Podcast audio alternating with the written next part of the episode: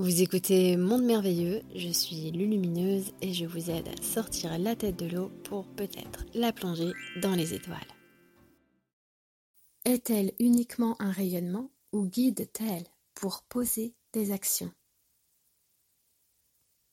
La divine présence intérieure est totale et entière en ce qu'elle est, mais elle n'est pas celle qui va vous accompagner comme un guide de l'individualisation, elle a ses propres vecteurs, des enfants qui ont fusionné en pleine conscience avec sa divine nature.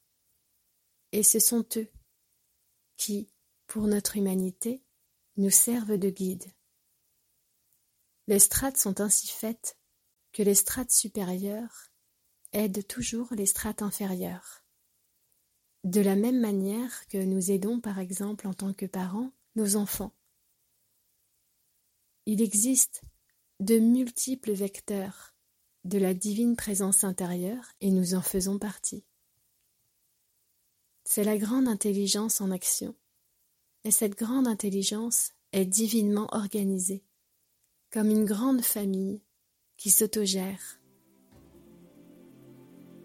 C'est une grande famille accordés sous un même principe directeur.